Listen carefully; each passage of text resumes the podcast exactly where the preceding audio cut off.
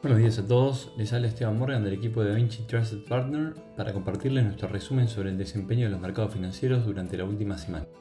Esta semana los mercados transan con retornos dispares entre regiones. En mercados desarrollados el desempeño es liderado por las acciones de Estados Unidos, donde el S&P y el Nasdaq alcanzaron nuevos máximos históricos ocasionados por los buenos reportes corporativos.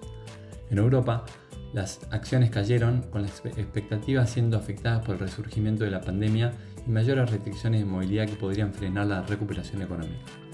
Por otro lado, los mercados emergentes operan a la baja en lo corrido de la semana, con pérdidas que son lideradas por América Latina. Asimismo, los inversionistas se mantienen expectantes al nombramiento del nuevo presidente de la Fed. Se espera que Joe Biden anuncie su candidato previo al Día de Acción de Gracias. Mercado divide entre la continuidad de Jerome Powell o la gobernadora de la Fed, Leanne Brainerd, quien es más liberal en cuanto al tema de cambio climático. En ese sentido, en el plano corporativo a la fecha, un 95% de las empresas del S&P 500 ha reportado, un 82% de ellas superando las expectativas de crecimiento de utilidades.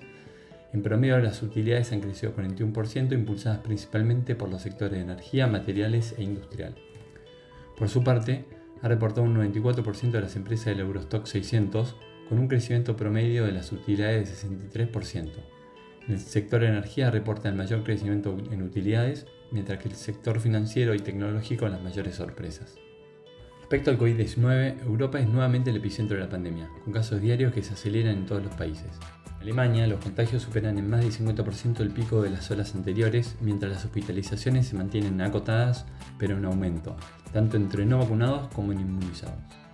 Lo que refiere a datos económicos, las ventas minoristas de Estados Unidos aumentaron en octubre cuando los estadounidenses comenzaron con entusiasmo sus compras navideñas tempranas para evitar estantes vacíos en medio de la escasez de algunos productos debido a la pandemia. Las ventas minoristas aumentan un 1.7% el mes pasado, la mayor ganancia desde marzo después de subir 0,8 en septiembre. Por el lado de Europa, se publicó el índice de precios al productor de productos industriales para Alemania, con una suba del 18,4% en octubre comparado con el año anterior.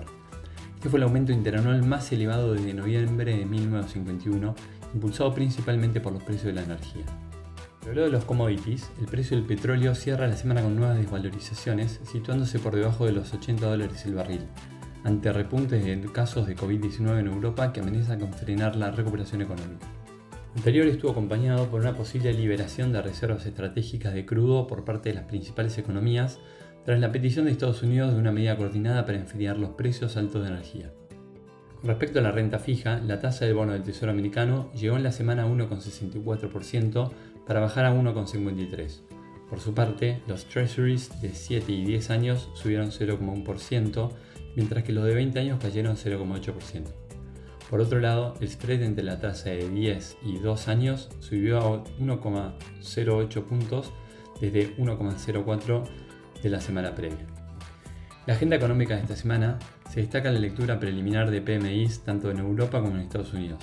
Asimismo, tendremos el IPC en Tokio para el mes de noviembre.